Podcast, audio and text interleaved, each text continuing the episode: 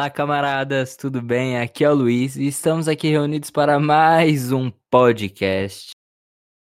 Oi, gente, aqui é a Júlia e hoje a gente está com uma convidada assim mais que especial, assim como todas as outras.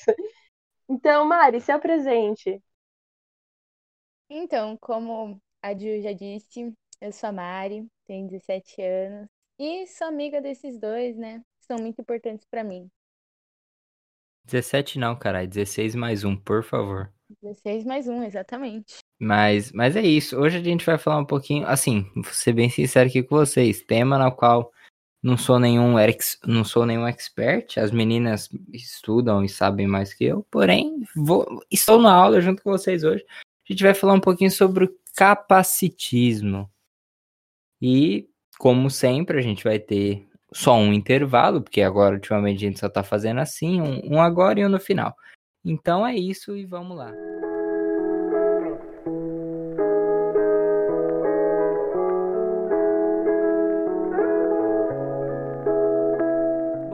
Ju, eu acho que seria interessante assim você explicar não só para mim, mas para quem tá ouvindo também, o que é o capacitismo.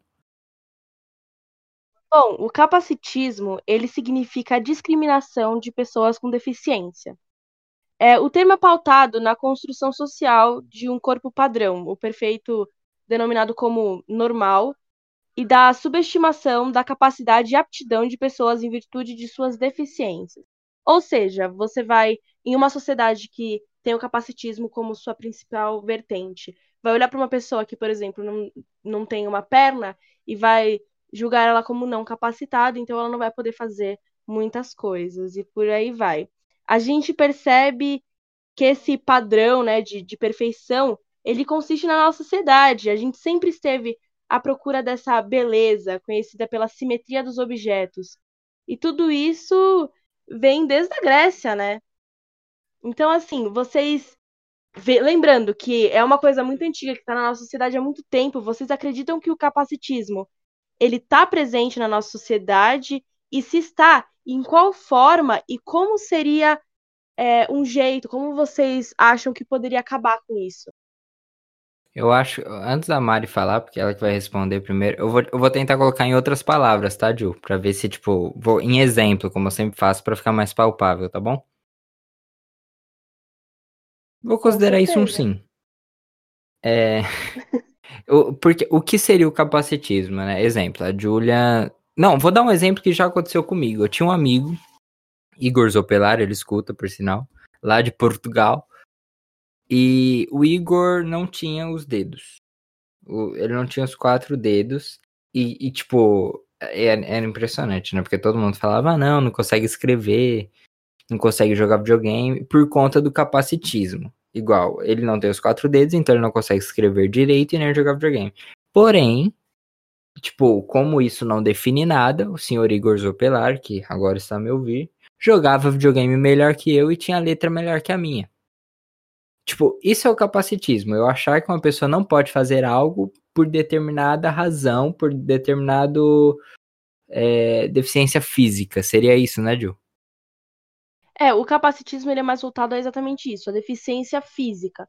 Lembrando que há uns anos atrás, umas décadas atrás, as pessoas eram mortas por terem deficiências físicas, né? Não só físicas, né? então. É, pode, mas fica à vontade, Mário, para responder a, a, pergunta da Ju. Vou relembrar ela, né? É, você acha que o capacitismo está presente na nossa sociedade, eu já acabei respondendo. E qual seria a forma correta de acabar com isso? Não, é claro que eu concordo com você, né, Luiz? É bem óbvio que o capacitismo existe. E a gente pode ver isso por um fato histórico, né? Que Hitler declarava que as pessoas atípicas não tinham direito à vida. E tudo isso é uma construção histórica, né? Das nossas escolhas como seres humanos. Mas, primeiramente, eu acho que a gente tem que lembrar, grande parte das pessoas, que isso não é uma doença, que isso é uma condição, né? E que elas não são incapazes, porque é, é fácil a gente julgar as pessoas, né? Mas, na verdade, é, são pequenos detalhes que a gente não devia levar nessa consideração, é, principalmente quando afeta a vida de alguém. A gente pode ver o capacitismo até nas ruas, no transporte público.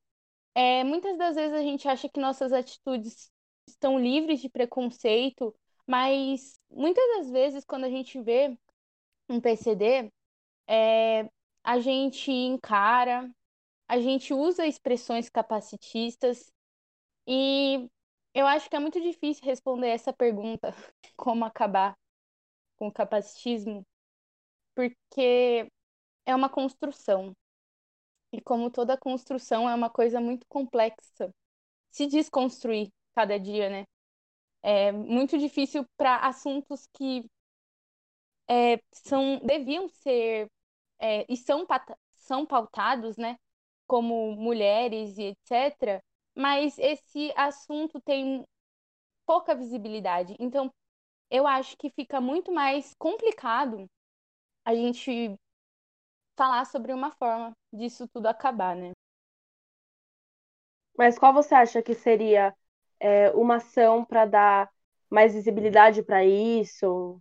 Algo que você acha que poderia despertar, plantar a sementinha nas pessoas, sabe? Sim. Primeiramente, eu acho que a convivência.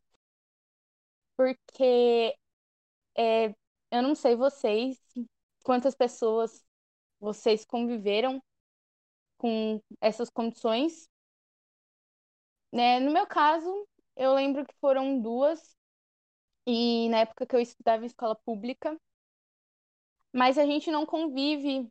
A, é, a gente quer incluir, mas hoje em dia as pessoas confundem inclusão com segregação. Então parece que quanto mais as pessoas dão discurso de inclusão, mais a gente vê a segregação, né? E eu acho que a principal forma é pela educação, uma sociedade com inclusão nas ruas, no transporte, principalmente quando a gente vê que existe uma segregação sexual também muito grande, né?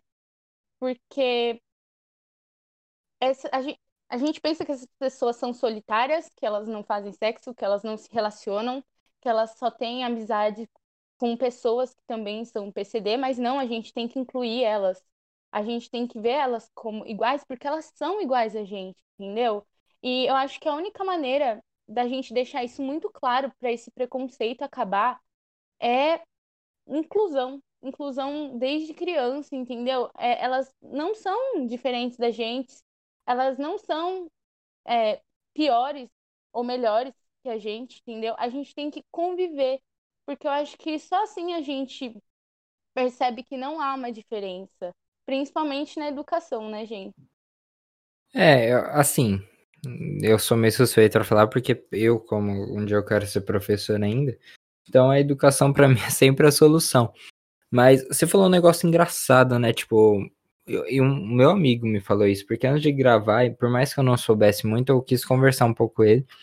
E, tipo, o Igor, todo mundo achava que, tipo, ele não ia arrumar namorada, porque na visão de todo mundo, não sei porquê, tipo, achavam que as pessoas teriam medo da mão dele. Aí, e, o, engraçado, o Igor arrumou a namorada antes do que boa parte dos nossos, nossos amigos, se não antes que todos. Então, tipo, eu acho que por vezes, é, não, não diria que é um tabu, mas, tipo, mas, tipo, é um assunto que as pessoas não se permitem se informar, sabe? Tipo, eu mesmo nunca estudei muito sobre. Eu, eu sei, eu falo um pouco sobre, eu consigo falar um pouco sobre, porque eu tive esse meu amigo, do, uh, conheço ele há mais de 10 anos. Então, tipo, eu sei algumas coisas na qual ele passou, e eu sei o que ele falava quando acontecia esse tipo de coisa. Mas eu acho que a, edu a educação é, é sempre a chave de tudo, sabe? Por mais que muita gente ache que seja arma, seja o ódio, seja a força. Para mim, não. Para mim, um livro na mão é muito mais importante do que uma arma. Seja, até se Jesus tá brincando com uma amiga minha, né? Porra, você quer casar com um cara que tem uma arma no guarda-roupa? Ela falou, sim, porque ele vai me proteger. Eu falei, mano, eu te garanto que se você casa com um professor que sai por aí dando aula e falando que dando oportunidade para os outros, essa pessoa vai estar tá te protegendo muito mais. Então, tipo, eu acho que a educação é a base de tudo, mas como você disse, a desconstrução tem que ser cada vez maior. E a convivência também. Por, por vezes até tem alguém do grupo, mas é, é como se tivesse, exemplo, tem um grupo grande, aí tem um grupo pequeno de pessoas com essas deficiências físicas dentro desse grupo, mas tipo não se mistura, como se fosse dois grupos, só que um meio que incluído no outro. Então, tipo, a desconstrução e a educação, para mim é sempre, nossa, até rimou, né? A, a desconstrução e a educação é sempre a solução. E tem uma coisa importante também que a gente fala que educação é a principal forma de mudar. Super concordo com você, Luiz. Mas tem um problema na nossa educação atual, principalmente para esse assunto, porque eu acho que a gente é educado para sentir medo dessas, dessas pessoas, né? É, eu não sei, mas na minha visão a gente tem uma educação de medo de que essa pessoa é diferente, que essa pessoa é incapaz. Então a gente é educado meio que para ter medo dessas pessoas, para quando olhar na rua achar estranho ou como a Julia disse, ver alguma assimetria, né? Eu diria, eu, eu assim, cortando a Júlia, eu sei que ela ia falar porque ela desmutou o microfone. Mas eu, eu acho, Mari, na minha opinião, um dia a gente até poderia falar sobre educação aqui, porque é um tema que nós dois gostamos. É, a gente é educado para tudo que é diferente, não só o brasileiro, assim, em alguns países não, mas acontece aqui no Brasil, vou falar do Brasil porque eu moro aqui tudo que é diferente a gente tem que ter medo, sabe? Tudo que é o desconhecido. E, e, eu discordo. O que é diferente, a gente tem que ter curiosidade, a gente tem que ter afeição por aquilo pra gente descobrir cada vez mais. Mas é isso, Ju, fique à vontade, porque você tá doido pra falar que eu sei. e esse medo, ele muitas vezes vem dessa pessoa ser mais capacitada do que você, ou, ou algo do tipo. Então é um medo, porque assim, quando uma pessoa, por exemplo, ela tem a falta de uma mão, e aí ela faz algo melhor que você, e você tem a sua mão, você a, a sociedade fez muito isso, né? Colocou como como assim ele pode e, e, ele tem menos que eu, sabe? Então é muitas vezes essa questão de medo. E entrando é, na educação realmente, que seria o próximo tópico, é, o maior problema, assim, é porque as pessoas com deficiência, sejam elas físicas ou não, tá? elas precisam de um acompanhamento diferente, uma assistência. Às vezes, o material didático é diferente para que seja mais eficiente. É, professores treinados para dar aula para aquelas pessoas, porque às vezes uma abordagem que você usar não é mais adequada. E outro problema muito grande é a acessibilidade dessas pessoas para entrar, para se locomover em escolas, faculdades, shoppings, etc. Hoje vem melhorando, né? Mas mesmo assim, meu, é, é absurdo que em uma escola não tem um elevador para o aluno subir. É como se estivesse falando que aquele não pode estudar, sabe? E, e aí vem aquela desculpa, não temos verba. E, sendo que é, é o que eu falei, é uma pura desculpa, porque é, você acha que algo é mais emergente, mais é emergente Emer emergencial, né? Emergencial, emergencial eu, eu acho. Eu também acho que é. Algo é mais emergencial ou ou até mais lucrativo. Então eles usam isso de, ai, não temos verba, sendo que, meu, são pessoas. Se você fez uma escola para atender pessoas, por que, que você está excluindo assim, sabe? Não tem sentido.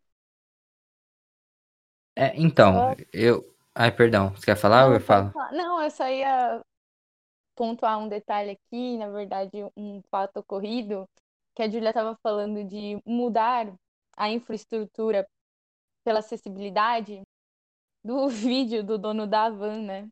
É, indignado, porque ele teria que fazer essa mudança de, na infraestrutura das lojas dele, né? E aí você vê como um vídeo desse pode influenciar diversas pessoas, né? É, é um, um absurdo. Influenciar não, e... pro bom e pro mal, né? Porque as pessoas vão falar, se ele não, não queria fazer, por que, que eu tenho que fazer? É, eu vou. A Julia, fa... a Julia falou um negócio que, assim, eu concordo com o que você disse, que é necessário a gente dar acessibilidade, porque porque muitas dessas pessoas que por vezes não tem.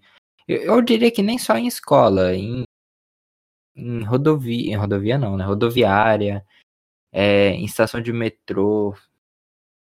Eu acho que. Porém, vale lembrar, nas escolas você falou por vezes a falta de verba, a falta de verba não é desculpa. Vale lembrar que tem escola que não tem folha. E eu não tô falando que, tipo, ah, não, porque não, não tô te reduzindo um problema perante a outro. Muito pelo contrário. Eu tô falando que, querendo ou não, a falta de verba. A Mari pode até falar mais sobre isso, porque eu, eu acho que ela estuda mais sobre isso do que eu. Meu, meu papo é reforma agrária. Porém, a falta de verba é um problema recorrente nas escolas. Sabe? Por vezes quer fazer um evento e não tem dinheiro para isso, etc. Agora, aí tem outra situação, né? Quando a gente fala em escolas particulares. E por vezes, é, até tem o maldito elevador, só que ou ele tá quebrado, ou então não é nem conveniente você trazer um aluno, um aluno, um aluno com alguma deficiência para sua escola, porque o que acontece? Porque querendo ou não, você tem que ter uma pessoa ali com ele para auxiliar, seja para carregar uma cadeira de rodas ou qualquer outra coisa. É, no caso, é, quando você é deficiente, conta, né? Auditivo e visual? Conta, né? Sim, conta. Ah, é porque, como eu disse, eu não sei. É, então, tipo, por vezes você tem que ter uma professora específica para você ensinar braille, né? Braille, eu acho que é braille. Para aquele aluno. Luiz, ele tá, tá sabendo. Não, é porque o nome é muito tá difícil para mim. Não, como, como eu disse, esse, esse, esse assunto é um imenso mar para um barquinho pequenininho que sou eu. Tipo, se a gente tivesse falando de reforma agrária, eu já ia estar tá subindo aqui na cadeira, mas não, a gente tá falando de um negócio no qual não manjo muito, então vou com cuidado. Então, tipo, eu acho que a verba, eu sei que não é, não é muito do assunto, mas a verba ainda é um problema para a educação brasileira. É, porém, é, não é porque tem esse problema que não tenha outros. Mas a gente não pode negar que para o governo, vou falar de novo, para o governo, para não falar que eu sou escroto, para ninguém falar que eu sou escroto, isso é rentável. Você não dar oportunidade para alguém é rentável. Um aqui, se você vai dar, é mais gasto, porque, como eu disse, você tem que contratar uma professora, um ajudante para o elevador tem que estar tá funcionando e etc.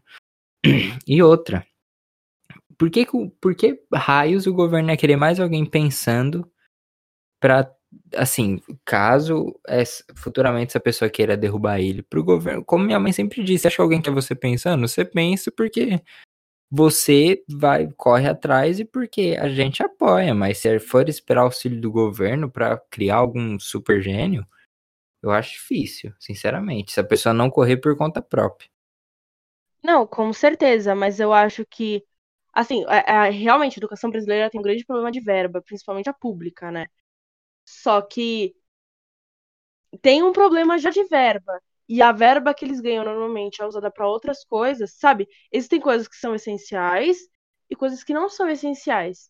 Uma festa junina não é essencial. Agora, uma rampa na escola, não digo um elevador, porque o elevador vai levar é, uma verba muito maior. Mas uma rampa em uma escola, sabe? É algo que. Pode falar, tem vários problemas de verba, mas tem que ter um projeto, pelo menos. E muitas não têm um projeto. Inclusive, uma perto aqui da minha casa, né? ela tem várias escadas e não são escadas grandes, tá? São escadas pequenininhas, são só por elevação do terreno, enfim. E não tem rampa, sabe? Não é. E aí falei falta de verba, mas a escola sempre tá fazendo arrecadação, isso, aquilo. Logicamente, tem a falta de verba. As escolas brasileiras têm a falta de verba. Só que existem coisas que são essenciais. Então, eles estão excluindo grupos de pessoas que não têm é, que não, não são não capacitados, eles são capacitados, então eles poderiam. Não, porém, ali. o acesso não é tão simples quanto o nosso, a gente não pode negar isso. Exato. E como Exato, o Luiz mas... disse. A gente tem como... que enxergar isso pra gente resolver o problema, na minha opinião. Sim, mas também, como o Luiz disse, tem escola que não tem nem papel. Então, assim, eu acho que a gente deveria exigir mais do Brasil. Porém, como, né? Se tem escola que nem professor vai, nem nada, né? E, e veja, a gente não tá culpando os professores, não. Porque ser, ser, professor no Brasil é de uma luta. A gente tá falando aqui três pessoas que um dia querem seguir essa carreira. Cara, é de uma luta que a gente vê nossos professores, que são de escola particular, mas que já trabalharam em escolas públicas, Então, tipo, mano, vocês não têm noção do que é. Então, tipo, é, é, é, é foda você. Assim, tudo bem, eu concordo que uma pessoa sempre tem que tentar dar o 100% dela. Mas, puta, você tem que dar 100% seu sem você ter nenhum auxílio, sem você ter nenhum amparo, é foda também, né? Não, com certeza, é muito difícil, mas eu acho que pelo menos um, um projeto deveria ter. Os professores em si, meu, de verdade, não tem muito o, o que eles possam fazer, sabe? Tem professor que tá com sem salário desde o começo do ano. Então, os professores em si não há muito o que eles possam fazer, porque é uma luta diária ser professor, assim como o, o Luiz disse. Só que eu acho que, assim, deveria pelo menos ter um projeto, um- alguma coisa. Por exemplo, um exemplo que, que não é muito ligado, mas enfim, a nossa escola tem o plano de fechar a quadra, né? É um exemplo aí. Mas não é a prioridade. Então, falta verba para fechar a quadra, mas verba para N outras coisas existem, sabe? Só que não, Não, é a não. prioridade. É, eu, eu, eu, eu vou, eu vou reduzir tudo em uma frase, como eu sempre faço, aí ver se eu acertei ou não. É, tudo bem faltar a verba, mas não pode faltar o projeto. Exato. Tipo, se tem dinheiro ou não pra fazer, aí, porque aí não é questão do professor, da diretora, por vezes é por questão de renda mesmo. Ué, se minha escola não tem dinheiro, como é que vocês querem que eu faça? Vou tirar do meu bolso? Porém, falta, em algumas escolas que têm renda, falta o projeto. É, E- E que são a maioria, na verdade. As escolas particulares são as maiorias É. que não se preocupam com Aliás, isso. É, aliás, é, não é só colocar uma rampa, né? Também tem a questão de, do refeitório, das mesas para pessoas cadeirantes. Então é toda uma estrutura, né? Nos banheiros. E escola particular é uma coisa complicada, né? Porque ela é uma instituição privada. Então, é talvez a gente, talvez não, a gente não pode cobrar algumas coisas dela, né? Porque é privada. Mas eu tinha uma amiga, muito minha amiga, e isso no sexto ano.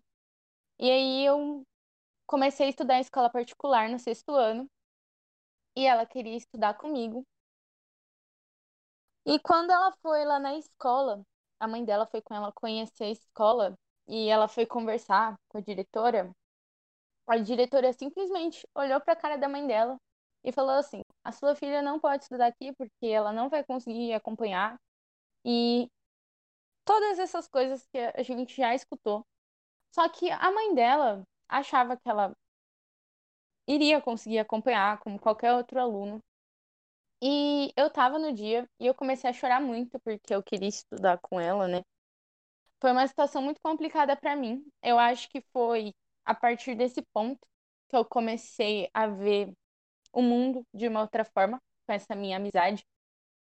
Porque você conviver com uma pessoa que é atípica não é fácil para a pessoa, nem para gente, por a sociedade que está em volta, porque você vê o quanto de maldade tem no mundo, né? E depois deste ocorrido, eu fiquei me perguntando até que ponto nossa inclusão é uma segregação, né? Porque eles precisam de uma educação diferenciada, mas eles também precisam conviver com gente, com O gente falou como se eles não fossem, mas eu entendi o que você Não, quis dizer. não, eu tipo, entendi, relaxa, pode É, ficar calma. exatamente. Com, Vamos com te cancelar no pessoas, né? Twitter.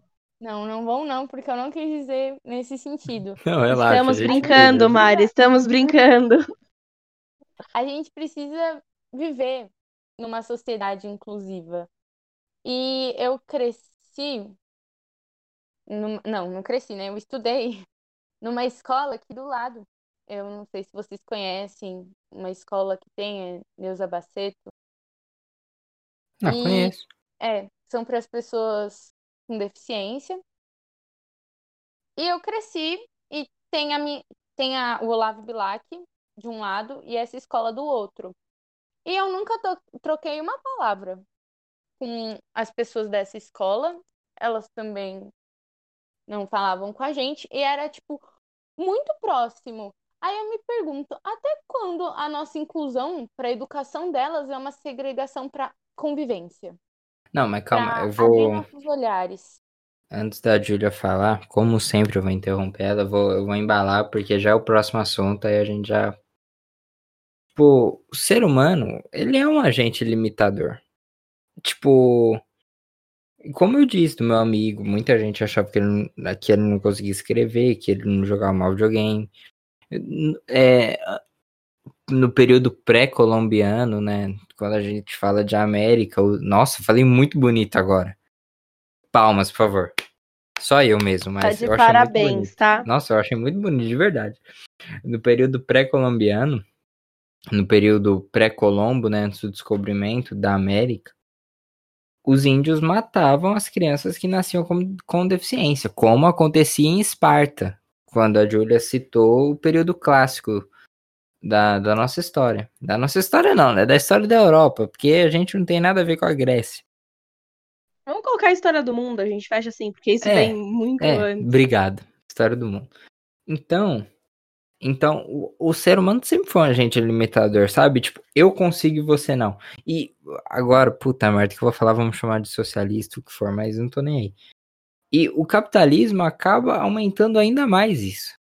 Porque aquele negócio de concorrência, eu preciso ser melhor que você, você não pode ser melhor que eu, você tem que ser pior, não sei o que, eu não posso te ajudar, eu não posso te impulsionar, e, cara, muito pelo contrário, eu acho que eu acho que cabe a nós, como sociedade, tentar fazer com que tentar fazer com que a a linha de, de partida seja cada vez mais próxima da outra, sabe?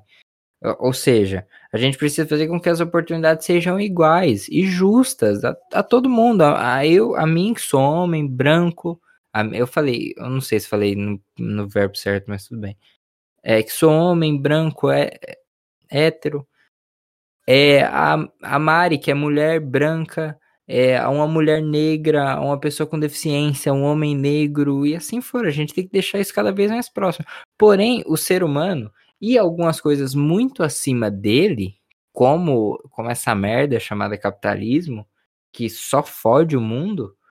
Não tô falando que ah, comunismo é mil maravilhas, ou então que os, alguns dos governos socialistas na história não tenham errado. Mas a gente não pode negar que o capitalismo falha. O capita- capitalismo falha todos os dias na África, na Ásia, na América. Sabe? Há cada vez mais pessoas oprimidas por conta dessa merda. Então, veja. Então, a gente não pode negar que o ser humano, querendo ou não, acaba limitando os outros e que isso acaba alimentando um sistema muito maior. E que isso é rentável, entende? Exatamente. E é uma coisa muito além disso, né? É, essas pessoas que acabam tendo uma deficiência, lembrando que nós não estamos no nosso lugar de fala, tá? Mas elas não procuram igualdade, porque a igualdade não vai mudar, elas querem a equidade. Sabe? Não adianta vocês colocarem. Vou, vou dar um exemplo agora, tá? Todo mundo tá em um show. E aí, todo mundo ganha um banquinho pra conseguir subir e assistir o show em uma altura boa, né? Só que tem uma pessoa que não tem as pernas, ela vai precisar de cinco banquinhos. E tem e cinco outra, pessoas que não tem- precisam do banquinho pra ver, sabe? E eu Então- sou mais alto, exemplo, eu sou mais alto que você. Mesmo que o tamanho do banquinho seja o mesmo, eu vou continuar mais alto. Então, meu banquinho tem que ser mais baixo e o seu tem que ser um pouquinho mais alto. Exatamente. E as pessoas não podem ver, por exemplo, é, vou colocar, vai, cinco pessoas que tem um banquinho que ela não precisa, ela já é autossuficiente. Dá pra essa pessoa que acabou não conseguindo ver como se ela estivesse perdendo, sabe? N- não é assim, é só dando o que a pessoa precisa pra ver o mesmo show que você. Não, não é algo de ela tem que trabalhar mais e comprar cinco ingressos. Mas, Sabe? mas, mas Ju, isso, veja. Puta merda, eu vou, eu tô indo pra camisa qual eu não queria ir, mas eu acho que é necessário. Mas você entende que pro nosso egoísmo, tô falando como sociedade, mas eu, eu sou um ser humano, eu sou um ser humano em desconstrução, eu erro, eu já Todos errei. somos. E erro constantemente. Então, tipo, pro meu egoísmo, porque eu sempre brinco, porra, quando eu acho que eu tô na merda, eu, eu tento me comparar com alguém melhor, pior, que tá pior. Porque aí eu falo, porra, não tô tão na merda. Ma- ent- E, querendo ou não, isso é um pensamento egoísta. Porque, tipo, querendo ou não, a desgraça do outro acaba me alimentando, tipo, mano, eu não tô tão mal. Ou então eu olho e falo, pô, tô melhor pra cacete que aquele cara ali. Entende? Então, tipo, isso acaba alimentando. Aí como é que a gente vai falar que a porra do capitalismo não alimenta o capacitismo também? Como não alimenta o racismo, como não alimenta o machismo, Não, como não com alimenta... certeza alimenta. Com Então, certeza então, tipo, alimenta. então, porra, eu eu fui pra camisa do qual não queria, e no qual nem estava no roteiro. É, Lu, o sistema, né? Então, tipo, porra, é foda. Mas, Júlia, pode falar do livro aí que você estava doida para falar. Eu acho que à vontade. É. Então, aí eu vou sair um pouco do capacitismo em si, porque ele é mais levado para pessoas com deficiências físicas. Ô. Ju, deixa eu só falar uma coisinha antes. Pode falar, pode É falar. que o Luiz estava falando do egoísmo do ser humano. E a gente é tão egoísta. E eu tô incluindo todo mundo, porque querendo ou não, por mais desconstruído que a gente seja, a gente vive num sistema que alimenta esse sentimento.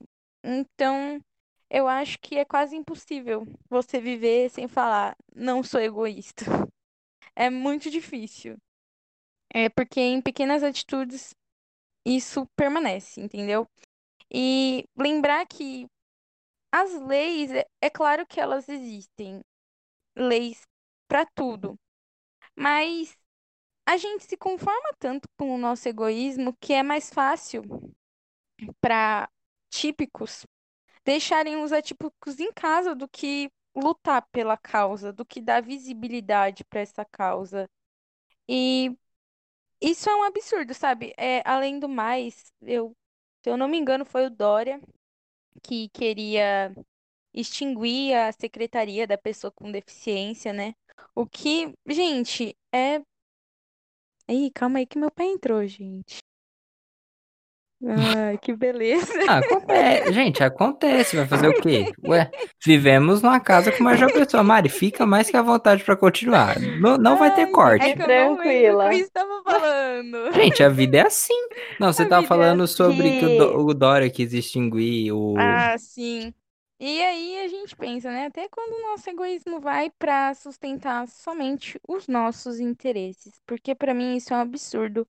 É, e, sinceramente, é, esses assuntos nunca têm tanta visibilidade. Então, eu acho que não só lutar pela educação, mas pela visibilidade do assunto, né? Porque lei existe, mas a mobilização não.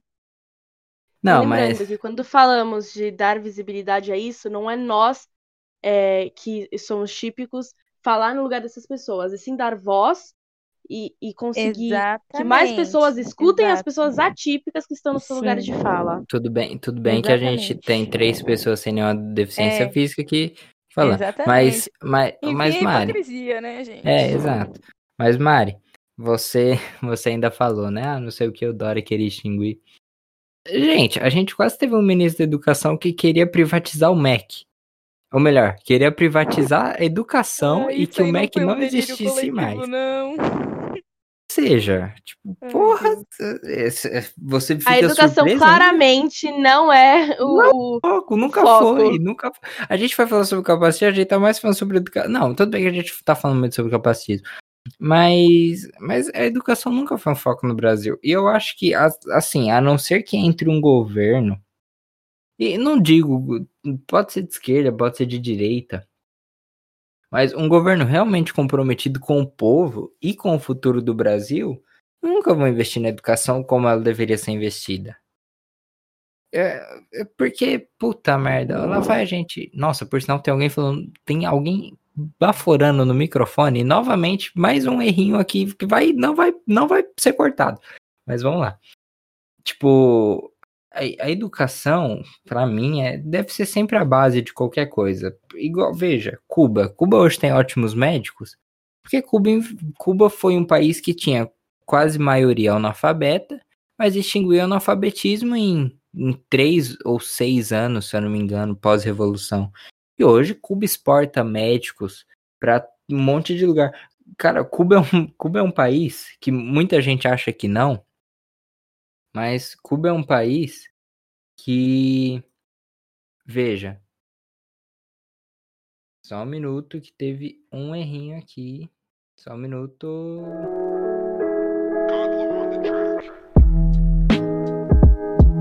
Então, queridos, voltamos aqui novamente.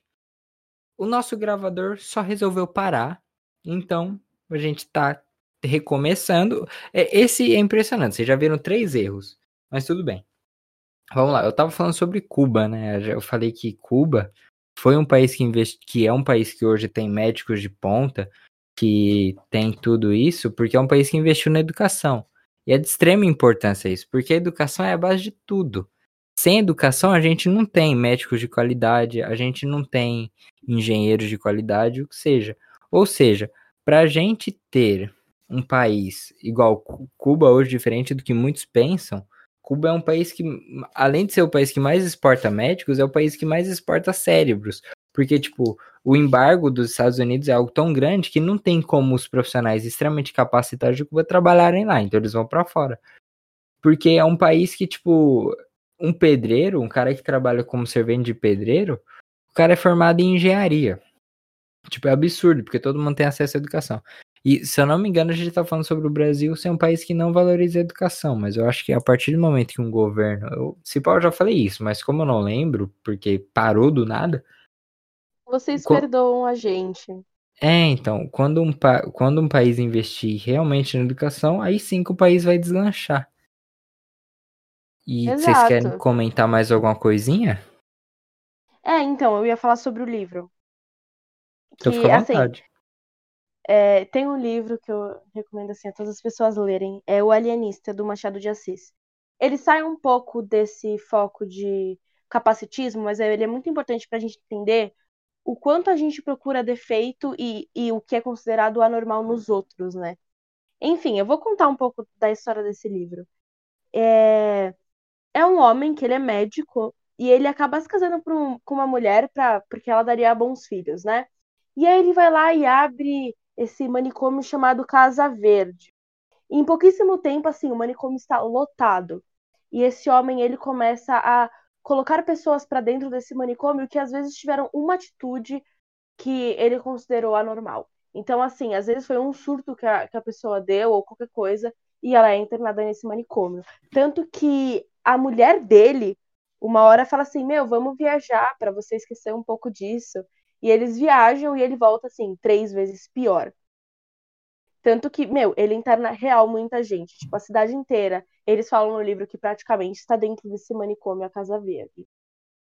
Tanto que. E, e aí teve uma. Um, eu não lembro se ele era ministro, o, que ele era, mas que ele queria ter um cargo político melhor, queria ser conhecido, né? E ele propõe uma, uma manifestação, uma revolta política que no final, enfim, dá errado também. E aí, esse, esse médico que internava todas as pessoas, com o passar do tempo, ele percebe que a sua primeira teoria estava errada. Que ele estava internando umas pessoas que às vezes não era, né? Nossa, juro, eu internei a cidade toda. Será que eu estou errado? É, é então, mas foi assim. E aí ele fala, putz, eu acho que tá errado.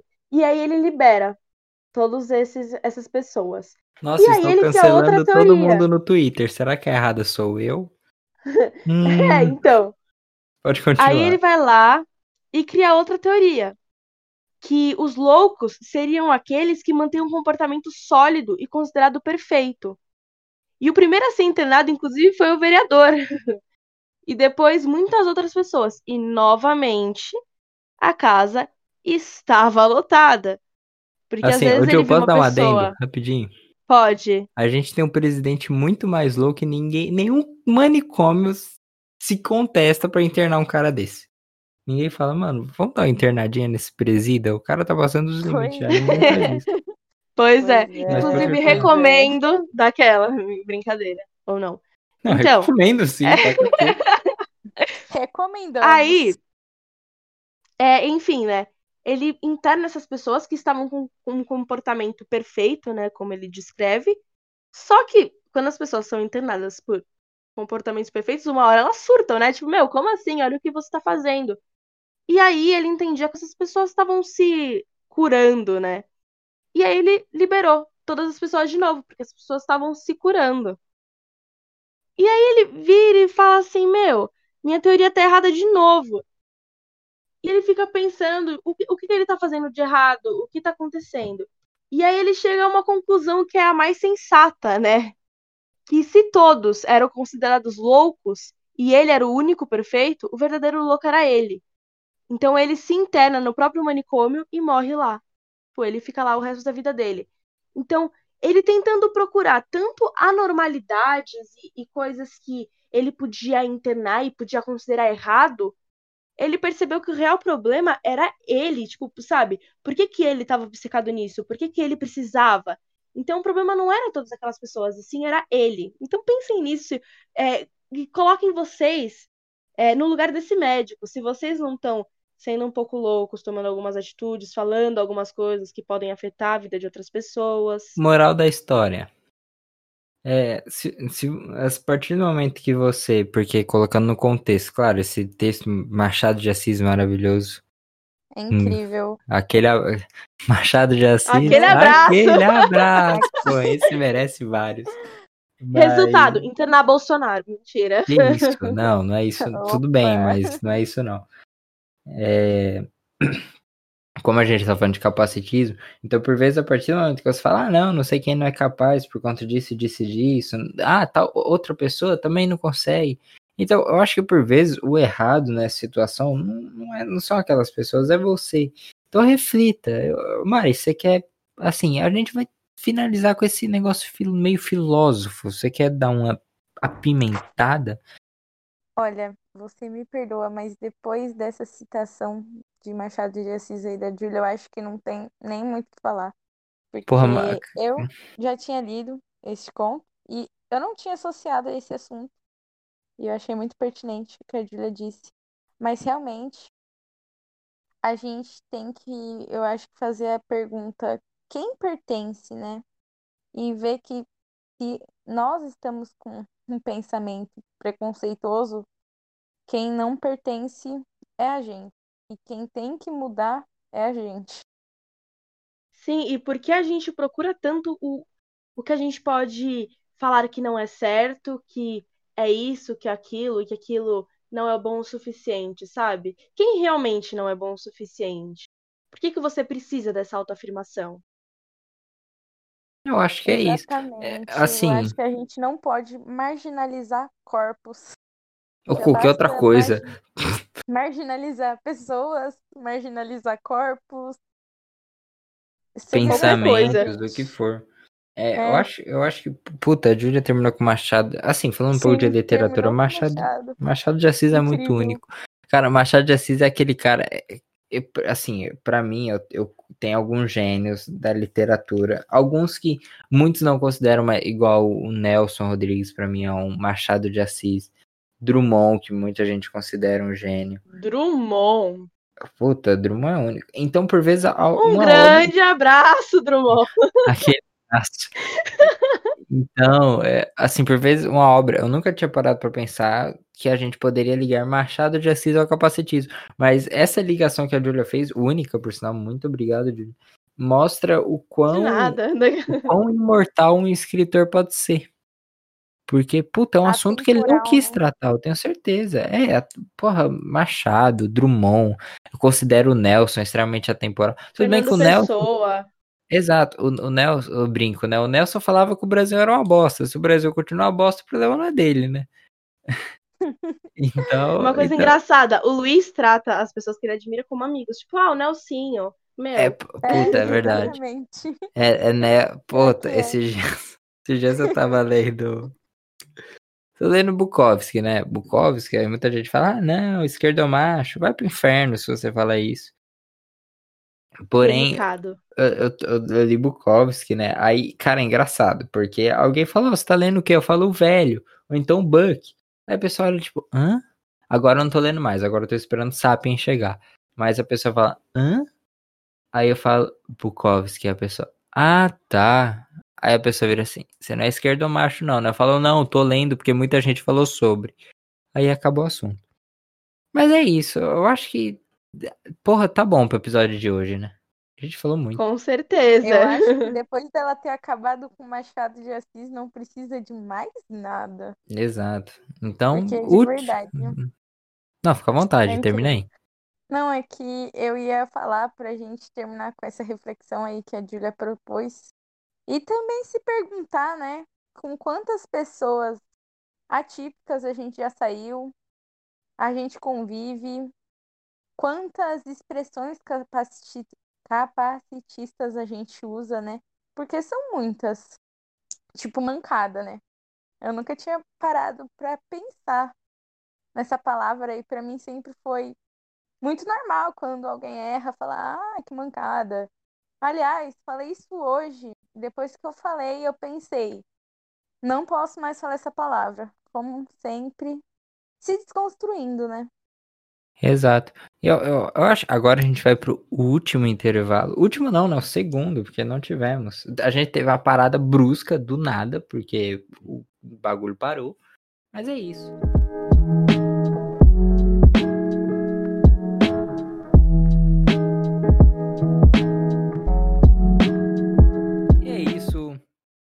Amigos e amigas, camaradas, porque engloba todo mundo. Eu amo essa palavra. O tio usava. Na realidade, todo comunista usa. Isso que eu ia falar. Até o próprio Partido Comunista usa, né? Exato. Então, eu acho que é isso. Eu diria, Júlia, hoje, hoje eu posso dizer, o, o episódio passado eu terminei tão triste, cara. Não que esse não, não faça, tipo, faz eu refletir, mas foi alegre o episódio, pelo menos. Então, eu diria que foi de um prazer inenarrável estar aqui. Antes de eu completar, sigam a gente no Instagram. Ah, não, e a Mari tem que se despedir também, eu esqueci, desculpa. Sigam a gente no Instagram, é muito importante. Pode underline cast, por favor. A gente não tá pegando muito forte lá, assim, mas a gente vai pegar, eu juro pra vocês. E, Mari, se despeça.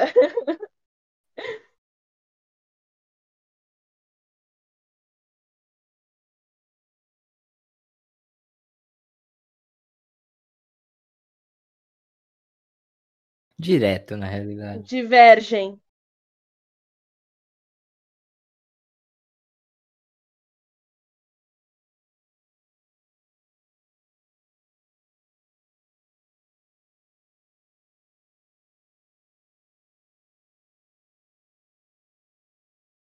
A gente vai dar o caixa dela logo após.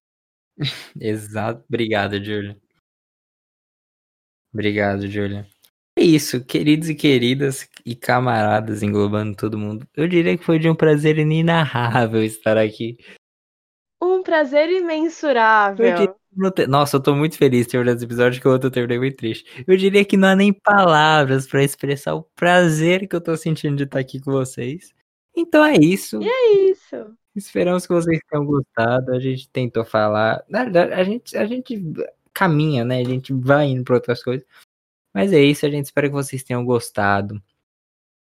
E fiquem bem. E um gran beso. Um gran beso. Beijo. Hablando um pouquinho em espanhol. Porque o pai não é bilíngue.